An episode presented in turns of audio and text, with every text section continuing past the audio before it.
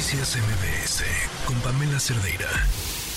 Y en otros temas hemos seguido muy de cerca y les hemos ido narrando aquí este caso de esta mm, jueza en eh, Veracruz que fue detenida, que al parecer tenía un amparo, pero que dicen que no, que ese amparo no era em, suficiente, que por otro lado señalan que se trata de una persecución, pues prácticamente a las y los jueces por parte del gobernador en este caso.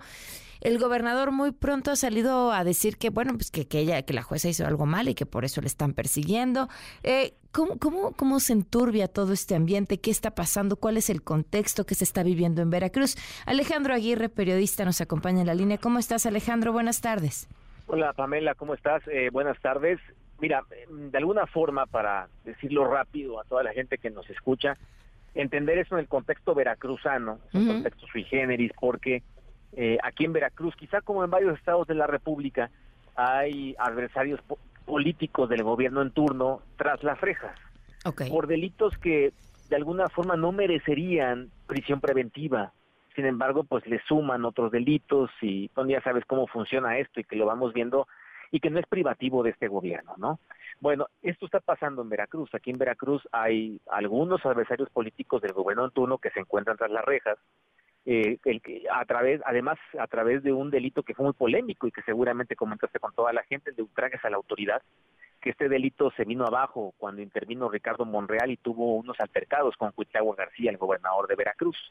Entonces, ultrajes a la autoridad, que era un delito en el cual eh, un policía podía decir que tú te eh, resististe a la detención y lo empujaste. Y ese, ese simple hecho era ultraje a la autoridad y merecía seis meses de prisión. ¿no? Bueno, bajo esta tesitura hay adversarios políticos aquí. El exsecretario de gobierno está preso en, Pacho Viejo, por ejemplo, que ya es un penal muy conocido a nivel nacional. Eh, un exdirigente, alguien que buscó ser dirigente estatal del PAN también está tras las rejas. Y así puedes, podemos hacer un listado de personas que están tras las rejas. Es el caso ahora de la jueza Angélica Sánchez, o eso pareciera, o a eso, o ese, ese tufo trae, pues.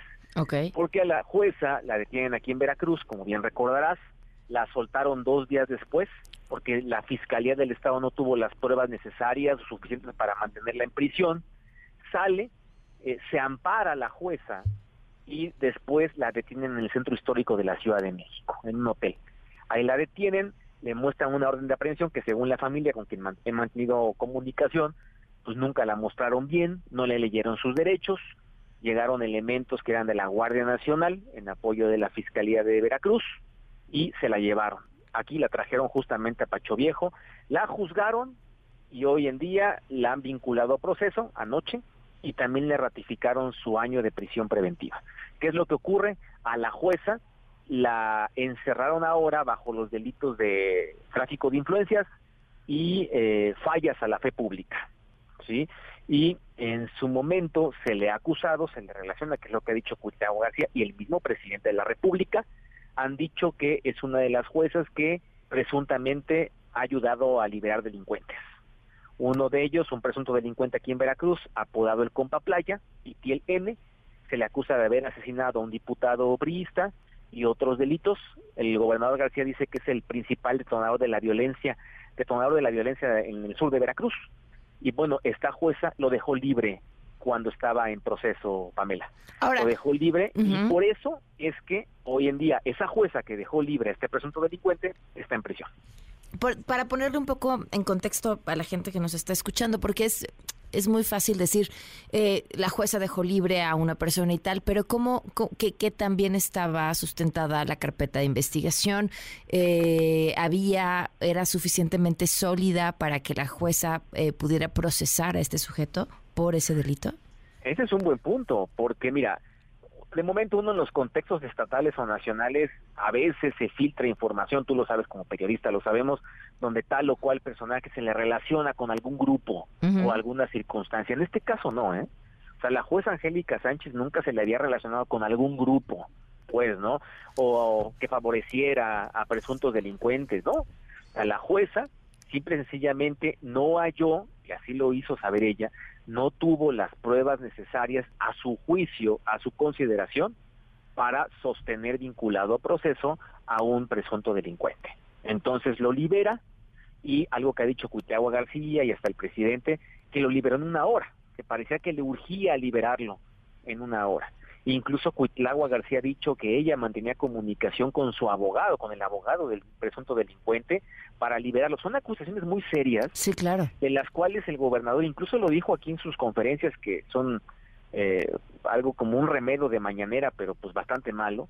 Eh, y dijo en su conferencia, dice las cosas Pamela, pero sin pruebas. Y lo acepta. acepta que no tiene las pruebas para decirlo, pero que pasó. Y bueno, entonces hoy día está tras las rejas. Por eso este tema se ha vuelto tan mediático, tan comentado y demás, porque incluso el ministro en retiro, Cosío, tuiteaba algo muy interesante, dice es que no la detuvieron, la levantaron, ¿no? Haciendo un comentario de la forma en la cual detuvieron a la a la jueza Angélica Sánchez, ¿no?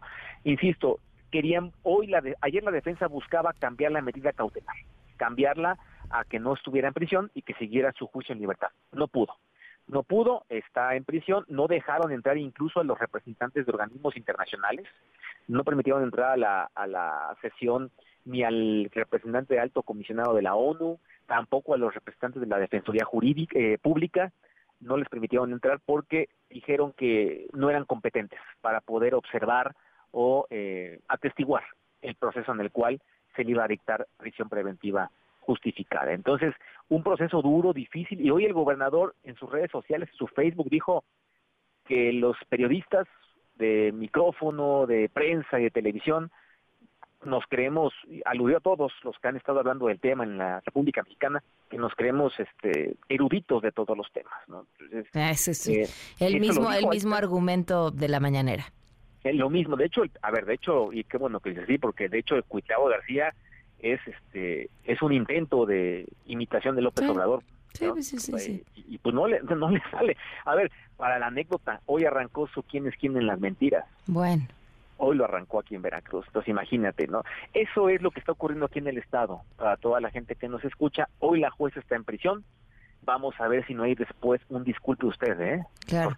Eh, y sería muy, muy grave y, pues bochornoso, por supuesto. Bueno, es lo que sucedía con Bonilla en Baja California, ¿no? Era exactamente la misma forma de actuar. Bueno, pues increíble. El mismo caso, la marca de la casa. La, el sello de la casa, exactamente. Alejandro, muchísimas gracias.